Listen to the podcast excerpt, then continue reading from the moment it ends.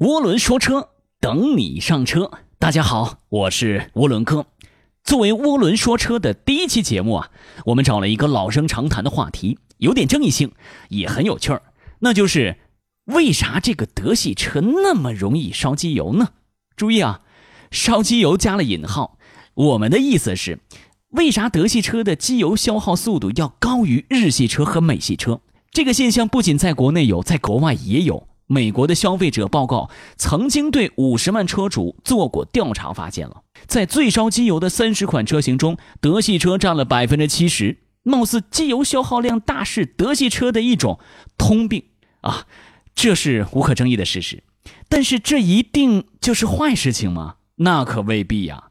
首先，我们要正确理解烧机油的意思。所谓的烧机油，并不是真正意义上的机油点火燃烧。因为机油不能被点燃，和汽油还不一样。汽油当然是可以被点燃的。众所周知，机油的作用就是润滑呀、冷却呀、清洗呀、除锈啊。既然机油根本不能被燃烧，那么烧机油的传说怎么来的呢？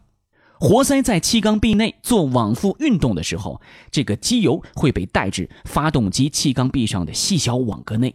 在气缸壁上的机油因为燃烧室的高温，会成为油气的分子。部分油气分子会通过油气分离器回到发动机内，部分油气分子则会通过排气气门到排气管中或者是空气当中了。这种机油消耗现象，就是我们经常说到的烧机油。啊，因此我们通常讲的烧机油，实际上是指机油消耗过快。那么德系车容易烧机油的原因是怎么样的呢？这要归咎于德系车在发动机中引入的航模技术啊。感兴趣的话呢，大家可以拿一个放大镜看一下发动机的气缸壁，不难发现其表面并不像日本发动机的气缸壁是平的，而是存在一个个细小网格。这个。就是航模技术之后留下的痕迹，这些细小网格是用来储存机油用的，俗称叫小油库。其目的是充分发挥机油的作用，有助于气缸壁上油膜的建立和保存，降低活塞和气缸壁的摩擦。最终的结果就是延长发动机的使用寿命。没有航模技术的发动机，活塞环和气缸壁之间没有机油的充分润滑，属于干摩擦，摩擦力相对也较大。长期在这样的工况下，气缸壁和活塞环会有磨损，最终啊会导致发动机寿命降低。所以呢，不难发现，德系车的航模技术是一把双刃剑，它在增加发动机使用寿命的同时，也存在着弊端，机油消耗量过大。也就是烧机油，但是烧机油的现象并不可怕呀。正常情况下，只要是按照厂商的要求啊，定期啊进行保养，是不需要额外添加机油的。在工况较差和驾驶习惯不好的情况下，我们需要定期检查发动机的机油量，做到及时添加，避免因为机油过少导致的发动机损伤。根据调研。日系车虽然说烧机油现象很少，但是使用寿命上啊，比德系车相对短一些。比如说，德系品牌车型平时容易烧机油，可是发动机到了三十万公里才需要大修；而日系品牌车型平时不容易烧机油，但是发动机到二十万公里就需要大修。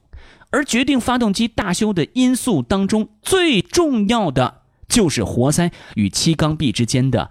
摩擦情况，它是发动机自损能耗当中最大的摩擦阻力的来源。所以说呢，航模技术的应用啊，降低了这个占比最大的发动机自损耗的来源，延长了发动机的寿命。那诚实的说，大多数的国人并没有欧洲人那种良好的驾驶习惯和对车辆精心养护的意识，而且换车的频率也比较高。所以，德系车率先使用的航模技术，在中国呀，不能充分发挥其优势，反而还落得了一个烧机油的罪名。哎，有人说航模技术已经很普及，并不是德系车烧机油的真正原因。但事实上，虽然航模技术并不是近几年才被发明出来的，但现阶段日系品牌的发动机确实不稀罕这项技术。而美系、通用旗下车型里边，也只有欧宝的发动机才应用了航模工艺，因为欧宝是德系车呀。好的，感谢您的收听和收看。如果您对话题有更深刻的见解，欢迎在我们的公众号留言。我是吴龙哥，我们下期再会喽。